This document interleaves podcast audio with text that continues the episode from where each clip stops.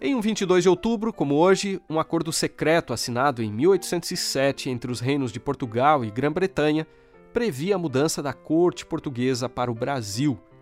Também nesse dia, só que em 1912, tinha início no sul do país a Guerra do Contestado, um sangrento conflito que durou quatro anos e envolveu camponeses e movimentos messiânicos, de um lado, e as forças do Exército Brasileiro, de outro. E ainda, num 22 de outubro de 1969, o Congresso Nacional era reaberto depois de ter ficado dez meses fechado por conta do famoso ato institucional número 5. Mas se você fizer uma busca rápida em sites como Wikipedia, usando termos como Este Dia na História, verá que o 22 de outubro de 1844 não fica de fora da lista. Essa, aliás, é uma data que todo adventista costuma saber de memória, embora nem todos entendam de maneira mais ampla o seu significado. Mas, afinal, o que aconteceu nesse dia? Em 22 de outubro de 1844, todos aqueles que acreditaram na pregação de Guilherme Miller estavam certos de que não só veriam Jesus voltando, mas queriam com ele para o céu. Alguns deles venderam o que tinham, outros abandonaram seus negócios e alguns se reuniram, esperando aquele que estava por vir. Eles aguardaram até o último segundo daquele dia, mas Jesus não veio e a esperança se converteu em desapontamento. Em meio à tristeza, à dor e à dúvida, alguns deles se voltaram para a Bíblia à procura de respostas. E como mostra essa série de reportagens especiais do programa Revista Novo Tempo sobre os 150 anos de organização da Igreja Adventista do Sétimo Dia, celebrados lá em 2013, isso levou à compreensão de que esse não foi um acontecimento que teve só efeitos imediatos, mas que era um fato que marcaria o início de um movimento missionário global e o futuro da humanidade. Como então, 176 anos depois, o grande desapontamento afeta a nossa vida? E o que 22 de outubro de 1844 tem a nos dizer sobre uma crença que é essencial para a nossa fé? A doutrina do santuário. No episódio de hoje, eu converso com dois teólogos que vão explicar isso para a gente. Num primeiro momento, vamos tratar da importância dessa data para o desenvolvimento dessa doutrina. Já na segunda parte do podcast, a conversa vai girar em torno de suas implicações para a caminhada cristã. Eu sou o Márcio Tonetti e te convido então a acompanhar o bate-papo de hoje. Quem a gente traz para essa primeira parte é um estudioso da história e das crenças adventistas. Ele é brasileiro, mas trabalha nos Estados Unidos, onde ocupa a função de diretor associado do White State, órgão da sede mundial da igreja que administra o patrimônio da pioneira. Em sua tese de doutorado, defendida em 1995 na Universidade Andrews e depois publicada no formato de livro pela Unaspress, o pastor Alberto Tim analisou o papel do santuário e das três mensagens angélicas de Apocalipse 14 na formação das doutrinas adventistas. A primeira pergunta que eu fiz ao pastor Tim foi sobre como surgiu exatamente a compreensão adventista sobre a doutrina do santuário, uma das crenças distintivas da nossa denominação. Mas antes da explicação dele, uma informação adicional para te contextualizar aí a gente vai intercalar as respostas com alguns trechos do filme Como Tudo Começou, um longa-metragem divulgado originalmente em inglês em 2015 e que também vai nos ajudar a contar essa história. Então vamos lá, Pastor Tim. A compreensão adventista do santuário teve duas etapas distintas. A primeira delas, no próprio movimento millerita. Guilherme Miller teve um período de estudo intensivo das escrituras de dois anos, entre 1816 e 1818. E naquele período, ele chegou à conclusão de que as 2.300 tardes e manhãs de Daniel 8,14 se cumpririam no ano religioso judaico de 1843. Se o santuário aqui se refere à terra, então a purificação deve ser a purificação da terra após a segunda vinda de Cristo. Se cada dia representa um ano. Guilherme, o que foi? Cristo está vindo. A gloriosa aparição, sim. Um dia, nossa bendita esperança. Não, Lucy. Você não entende. Se cada um dos dias de Daniel é um ano, então os 2.300 dias serão 2.300 anos até a segunda vinda de Cristo. E o período de tempo começa em 457 a.C., como indicado em Daniel 9 e confirmado por historiadores. Então, isso nos leva até 1843. No próprio ano de 1843, ele lançou um pequeno artigo muito elucidativo. Em realidade, foi uma carta que ele escreveu para o seu amigo uh, Josué Himes e que foi publicada uh, em um dos periódicos daquela época milerita. E naquela, naquela carta, ele sugeria que as festas de Israel tinham dois cumprimentos, ou dois blocos de festas: as festas da primavera e as do outono, o que não é nenhuma novidade. Mas ele chegou à conclusão de que as festas da primavera se cumpriram na primeira vinda de Cristo, como você tem a Páscoa, o Pentecostes e, o, e outros detalhes mais. Agora, em relação com as festas do outono, ele cria que essas se referem à segunda vinda de Cristo, ou no período que antecede a segunda vinda. Portanto, esse essa distinção foi significativa. E então, Samuel Snow começou a estudar o assunto já no início de 1844 o irmão Snow tem verdades do Senhor. Deixe-o vir e entregar sua mensagem. Sim, por favor. Ah, sim. Nosso bendito Senhor nos prometeu que ele virá de novo para levar o seu povo até ele. Quando Jesus veio da primeira vez, como diz o Evangelho, o tempo foi cumprido. Mas que tempo foi cumprido? O tempo profético. Isso Nossa. mesmo. Isso. Historiadores confirmam que Cristo morreu na primavera do 31º ano, exatamente no meio da semana 70 de Daniel. A Bíblia nos mostra que a primavera é o evento da Páscoa e o dia da expiação é no outono. E o que o sumo sacerdote fez no dia da expiação? Ele purificou o santuário. Exatamente. Obrigado, irmão White. Ele purificou o santuário. E isso não quer dizer, então, que ele voltará para purificar o santuário bem no dia da expiação? É verdade. É e Levítico diz que o dia bíblico da expiação cai no décimo dia do sétimo mês. Estávamos errados ao esperar o retorno de Cristo na primavera. De acordo com o calendário judeu, o décimo dia do sétimo mês cai este ano. Nós sabemos a data. 22 de outubro de 1844. Esta, portanto, foi a fase no movimento milerita mais preocupada com a cronologia, o elemento das 2.300 tardes e manhãs. Já a segunda etapa é em relação com o próprio santuário.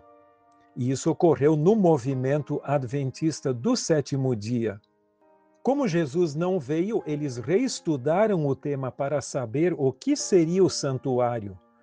E na manhã do dia 23 de outubro de 1844, o desapontado Iran Edson convidou um amigo, e que nós entendemos que foi o R.L. Crozier, e ele decidiu sair de sua propriedade, do galpão onde eles haviam passado a noite, e saíram para consolar alguns amigos e enquanto ele caminhava no milharal, ele chegou à conclusão: Ele está respondendo à nossa oração da manhã. Ele derramou sua luz sobre todos nós. Isso pode ter sido um insight, pode ter sido uma visão, nós não temos certeza, mas ele viu que em vez de Jesus vir a essa terra no, no dia 22 de outubro, ele passou do lugar santo para o Santíssimo. Dali para frente, ele com com Crozier e outro amigo que era médico, o Dr. Franklin Hahn, eles continuaram a estudar a base bíblica do santuário. E aí eles as suas conclusões foram publicadas inicialmente em um pequeno artigo de Crozier no dia, aliás, em março de 1844 1845, mas que não esclarece muito. Mas a base mesmo de, da compreensão do santuário foi lançada no grande artigo longo, extenso, também escrito por Crozer, que era um estudante de teologia, ou como nós diríamos hoje, um teologando, e esse artigo foi publicado num Day Star Extra. E o título do artigo, A Lei de Moisés. Isso foi publicado no dia 7 de fevereiro de 1846. Ali ele coloca toda a base tipológica das festas, especialmente do dia da expiação, e a compreensão do santuário celestial. E esse artigo convenceu a José Bates, Tiago e Ellen White e outros dos pioneiros e até hoje se torna um referencial, embora outros escritos tenham sido produzidos no assunto, mas a base lançada naquele artigo é fundamental para a compreensão do santuário que foi sendo desenvolvida depois. E em que medida será essa compreensão foi influenciada pelo contexto social, cultural e religioso do século XIX? And that period was really the most religious period of American history, where people turned back to God or to God in a special way. And it's interesting that that's the context of the Millerite movement, because William Miller becomes a second Great Awakening preacher, but with a kind of unique message. Nesse trechinho da reportagem especial da TV Novo Tempo, que já mencionei no início, O teólogo Merlin Burt, que recentemente assumiu o cargo de diretor do White State, onde o pastor Tim trabalha, explica que aquele período da história norte-americana foi de um grande despertamento religioso. Mas para a gente poder entender um pouco melhor o contexto daquele período, o pastor Tim vai trazer aí para nós pelo menos três aspectos que caracterizaram esse cenário. O primeiro deles, ou a primeira característica, seria o restauracionismo americano. O que, que significa isso? Que a doutrina dos apóstolos foi perdida de vista pelo cristianismo pós-apostólico e medieval, portanto, houve uma apostasia, e que essa verdade deveria ser restaurada. Em segundo lugar, uma visão sistêmica da verdade bem diferente do que o pós-modernismo hoje, ou período de pós-verdade que nós temos, onde verdade para alguns não existe e para outros é fragmentada, naquela época se cria que a verdade se centralizava em Deus, Deus sendo um só, todas as expressões da verdade seriam harmônicas e não conflitantes entre si. E a terceira característica é a verdade como acessível a todos os crentes e não só aos especialistas em religião. Afinal de contas, isso é o que se chamaria de sacerdócio de todos os crentes. Mas tenha em mente algo que é muito importante.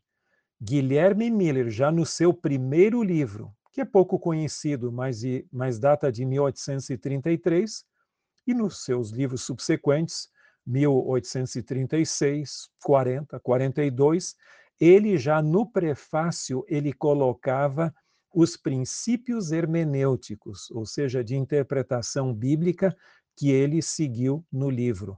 Isso dá segurança de que ele não era um mero especulador, mas tinha um, um, princípios hermenêuticos sólidos que norteavam seu estudo da Bíblia. Esses princípios hermenêuticos ou de interpretação da Bíblia, que, como o teólogo destaca, foram herdados da reforma protestante, levaram os adventistas a desenvolver uma compreensão bastante singular de um tema que até hoje é mal compreendido pela maioria dos cristãos. Mas, para o pastor Tim, o desenvolvimento da doutrina do santuário ocorreu em etapas, e ele entende que ela passou por pelo menos quatro fases. A primeira eu chamaria de o período sistemático integrativo, que se estende de 1844 a 1886. E você poderia me perguntar, mas o que, que significa isso? É aquele período no qual eles sistematizaram a doutrina bíblica do santuário e viam essa doutrina como integrando as demais doutrinas. Portanto, para os pioneiros adventistas, o santuário não era mais uma doutrina apenas, mas era a grande doutrina ou a, o grande tema de integração das demais doutrinas bíblicas. O segundo período eu chamo de o período uh, tipológico cristocêntrico, com ênfase nas discussões sobre justificação pela fé que iniciaram mais ou menos em 1886 e culminaram em 1888, surgiu uma nova fase. E nessa fase, então, procurou-se colocar uma ênfase mais cristocêntrica na doutrina. Só que nessa nova fase, as doutrinas praticamente convergiram para Cristo e a doutrina do santuário não passou mais a exercer a mesma preponderância no sentido de integrar as demais doutrinas.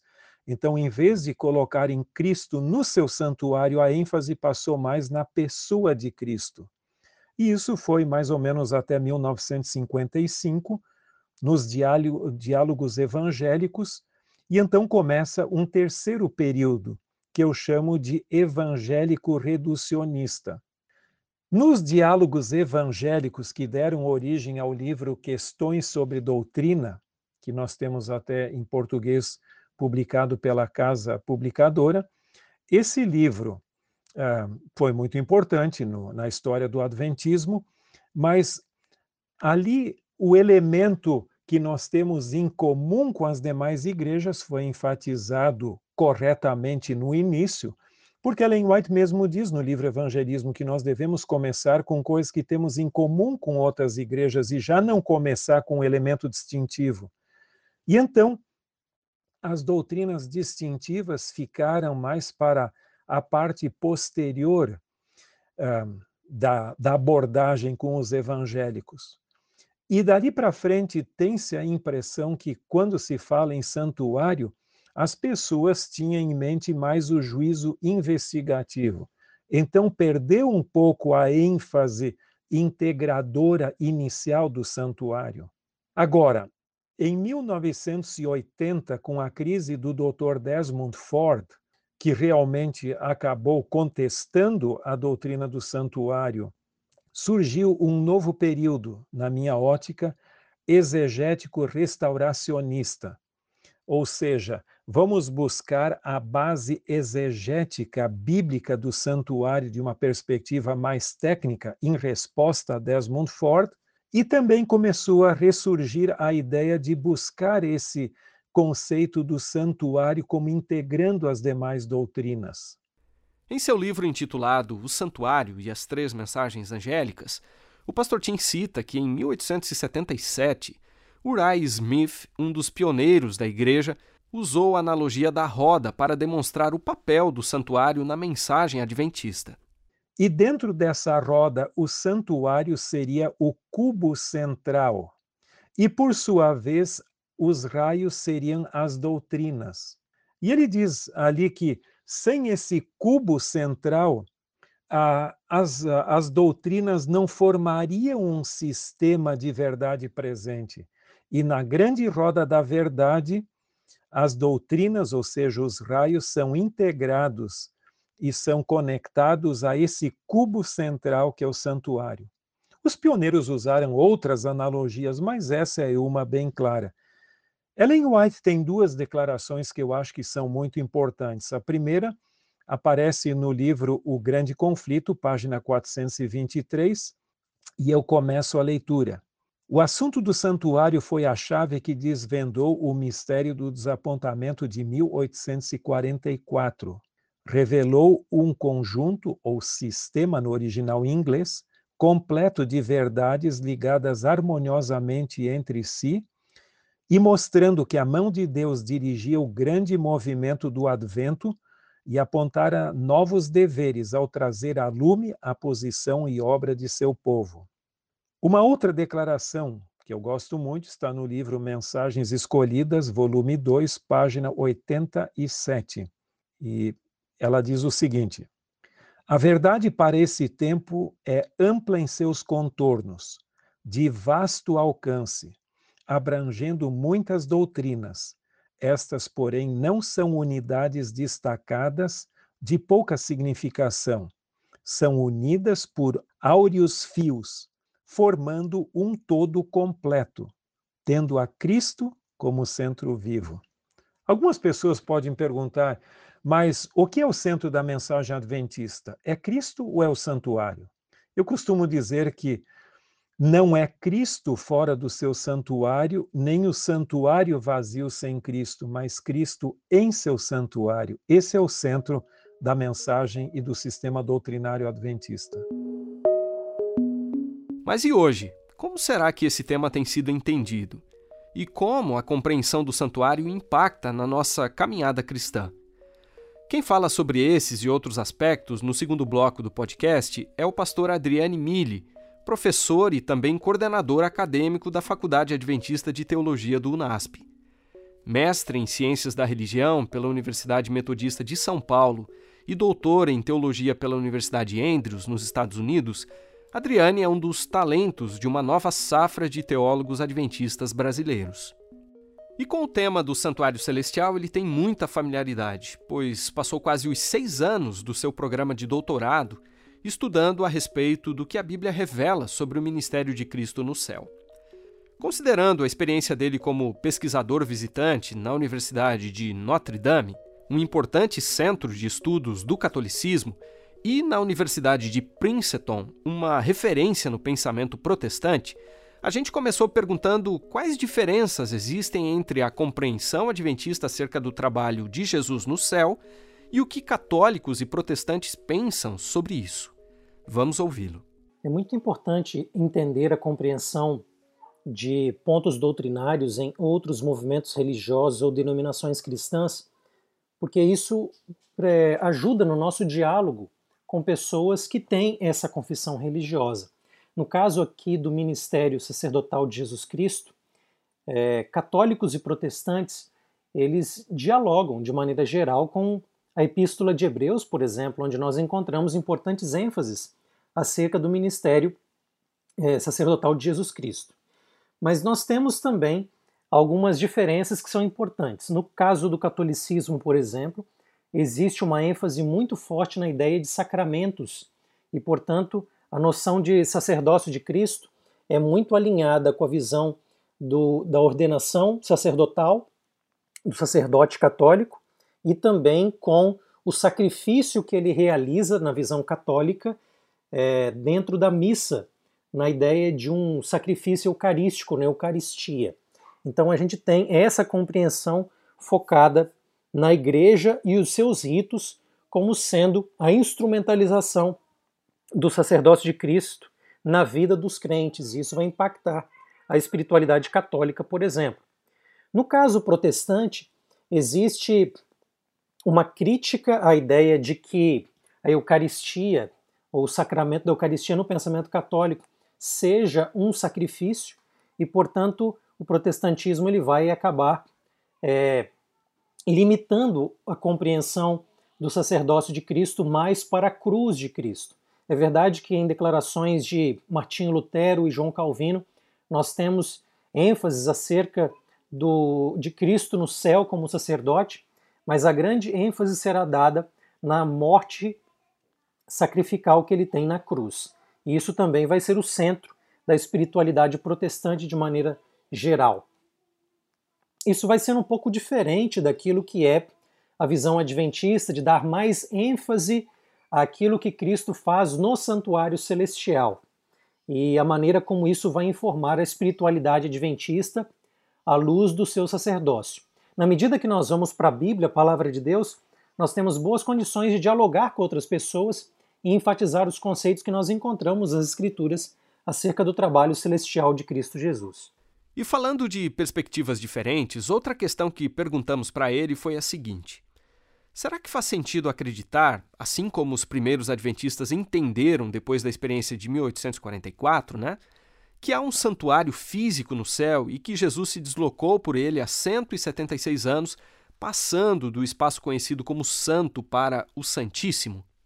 Essa pergunta é muito interessante e ela relaciona a ideia de um espaço físico com a habitação de Deus.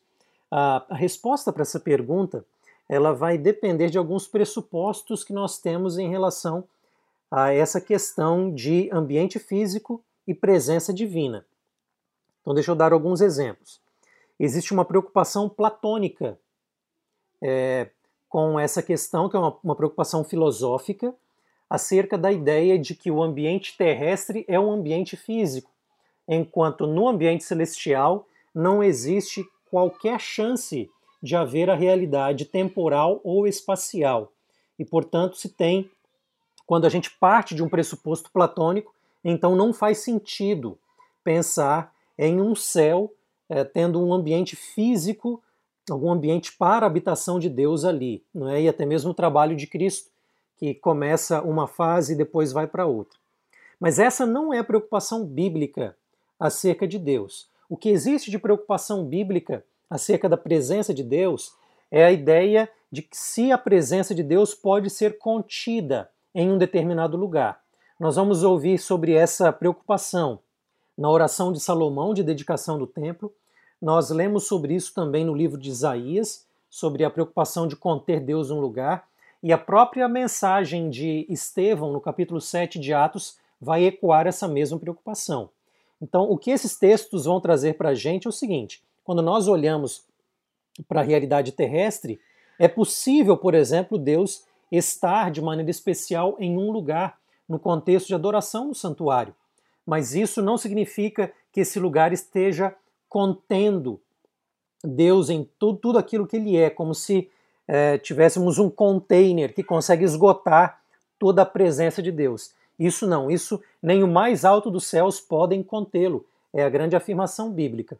Mas nós encontramos nas Escrituras a ideia de que o santuário celestial, isso está escrito, por exemplo, em Êxodo 25, em Hebreus 8, né, ah, de que o santuário celestial, o verdadeiro santuário, ele é base para a construção do santuário terrestre. Então existe aí uma, digamos assim, um espelhamento da realidade terrestre em, em relação à realidade celestial. Então, nesse sentido, é possível nós falarmos da presença de Deus em um lugar.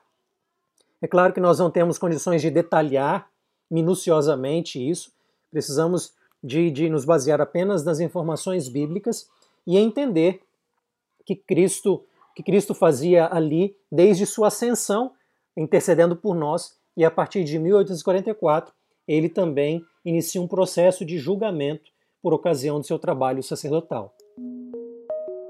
É interessante a gente explicar que um pressuposto da pesquisa do Adriani é a crença na temporalidade de Deus. Esse ponto de vista, defendido aliás por seu orientador, o teólogo e filósofo argentino Fernando Canali, entende que Deus não está fora do tempo, mas que ele compartilha a temporalidade conosco. Isso significa dizer, por exemplo, que eventos que ocorrem no céu podem ter impacto simultâneo aqui na Terra e vice-versa. Mas vamos saber como Adriano enxerga essa dinâmica entre céu e terra na Bíblia. A dinâmica entre céu e terra, a dinâmica entre o que ocorre na realidade do santuário celestial e na realidade dos, da, da história dos filhos de Deus, na história deste mundo, em realidade é uma combinação acerca das ações de Deus na história, de um Deus que, obviamente, está na, na região celestial, mas age em nosso favor, age por nós.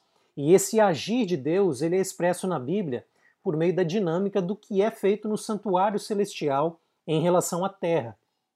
Então, que nós temos, por exemplo, é, por ocasião da ascensão de Cristo, ele deixa a vida terrestre e indo para o céu, ele é exaltado à direita de Deus como sacerdote para sempre, de acordo com a ordem de Melquisedeque.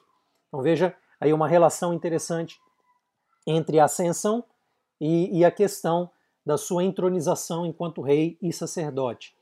A partir de então, nós temos o, o Cristo que vai reinar e interceder pelos crentes ao longo da história. E essa é a convicção da igreja cristã no Novo Testamento, por exemplo, ao falar do seu único Senhor e Salvador que está guiando todas as ações que são feitas na sua igreja. Quando a gente olha para 1844, a dinâmica de Daniel e Apocalipse também é uma dinâmica interessante, porque enquanto Daniel fala sobre a dinâmica celestial do santuário que será purificado, é, Apocalipse 14 vai falar sobre as mensagens angélicas que são pregadas neste mundo. Então, uma transição que é feita de funções celestiais tem a sua contrapartida no trabalho da igreja, anunciando a chegada do juízo aqui na terra. Portanto, o que ocorre no céu informa a nossa missão como igreja na terra. E essa é uma perspectiva muito bonita dessa dinâmica que nós encontramos entre o santuário celestial e a nossa missão como igreja. É preciso a gente deixar claro que a visão adventista sobre o santuário celestial, ao mesmo tempo que é muito central para o movimento, também é bem peculiar no contexto do cristianismo. Na reportagem especial que a gente já trouxe aqui, veiculada por ocasião dos 150 anos da Igreja Adventista, o pastor norte-americano Dwight Nelson lembrou o quão importante é essa crença para a tradição adventista. Abre aspas para ele. Acreditamos que Jesus não é apenas o Senhor do sábado e o Senhor da nossa salvação, mas também Senhor do santuário celestial. Mas há uma jogada final Deus tem uma estratégia para trazer toda essa trágica história de rebelião ao fim.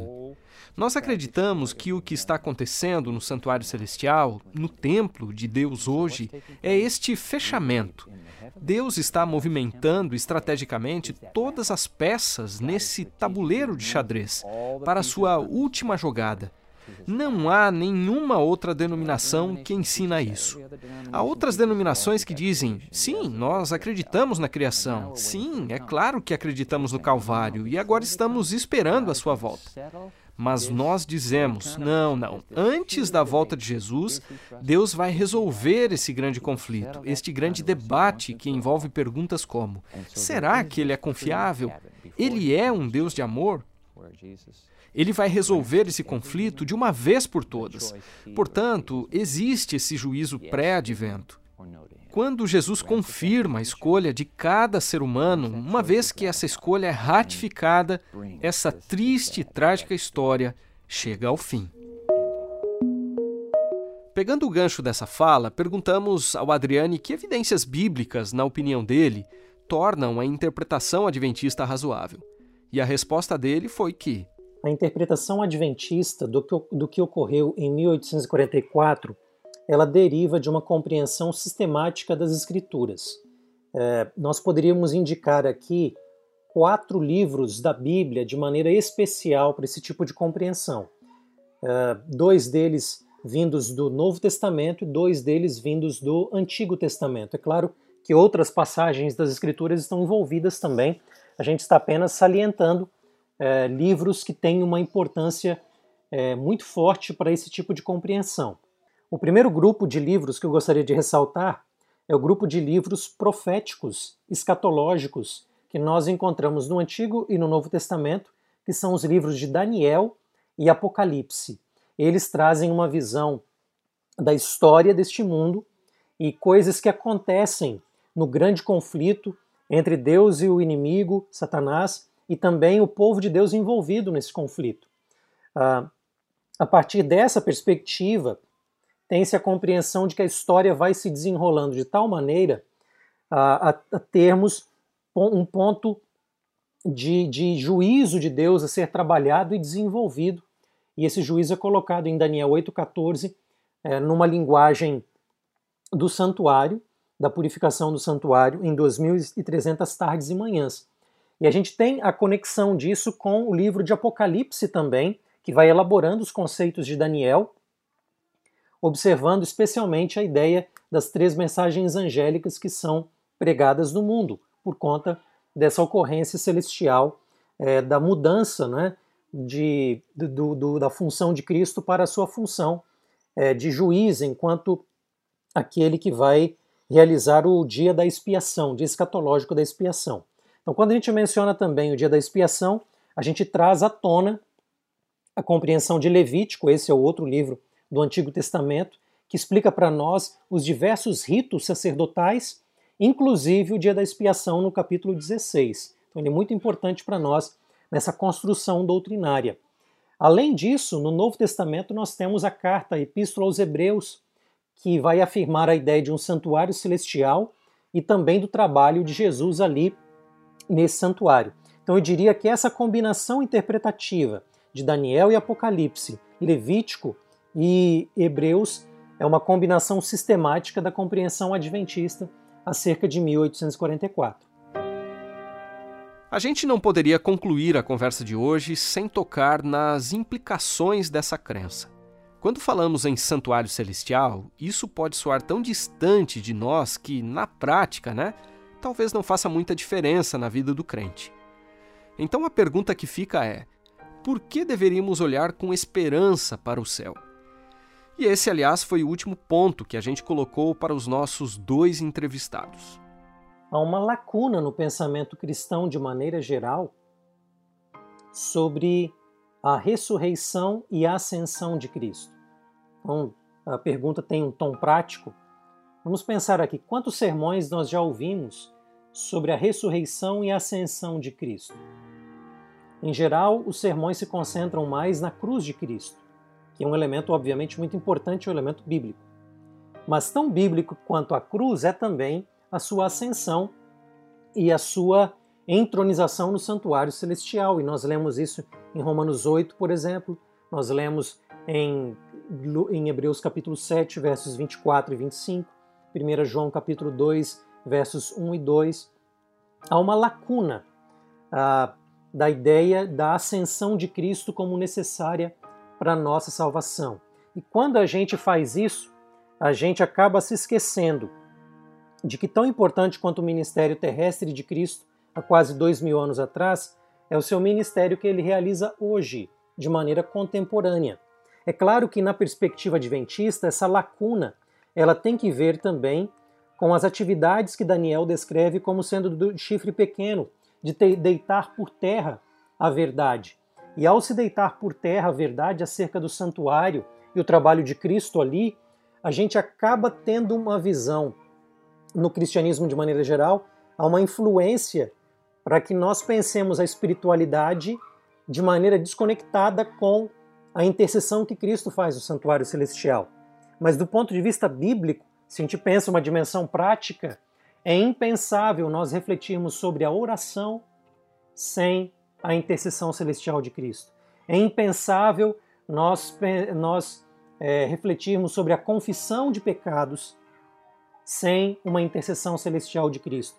É impensável nós falarmos sobre a nossa adoração, seja por meio dos nossos louvores, seja o nosso culto na igreja, sem nos lembrarmos da intercessão que Cristo faz para nós, porque nada dessas coisas que eu mencionei seja a oração, seja a confissão de pecados, seja a adoração. Nada disso pode ser aceitável a Deus a menos que passe pela intercessão de Cristo e o seu sangue por nós. Então veja quantas dimensões importantes do nosso dia a dia pressupõem a presença de um Cristo no santuário celestial que media em benefício de cada um de nós. Então nós temos muitos elementos para nós apreciarmos cada vez mais esse maravilhoso sacerdócio que Cristo faz em nosso favor. Em Hebreus 4, versos 14 a 16, você tem aquele maravilhoso texto que diz que nós não temos sumo sacerdote que não, se po não possa compadecer-se das nossas fraquezas. E aí continua dizendo que ele foi tentado como nós, e depois diz: acheguemo-nos com confiança junto ao trono da graça para encontrar socorro em ocasião oportuna. Portanto, se você está enfrentando uma crise existencial, qual é a solução?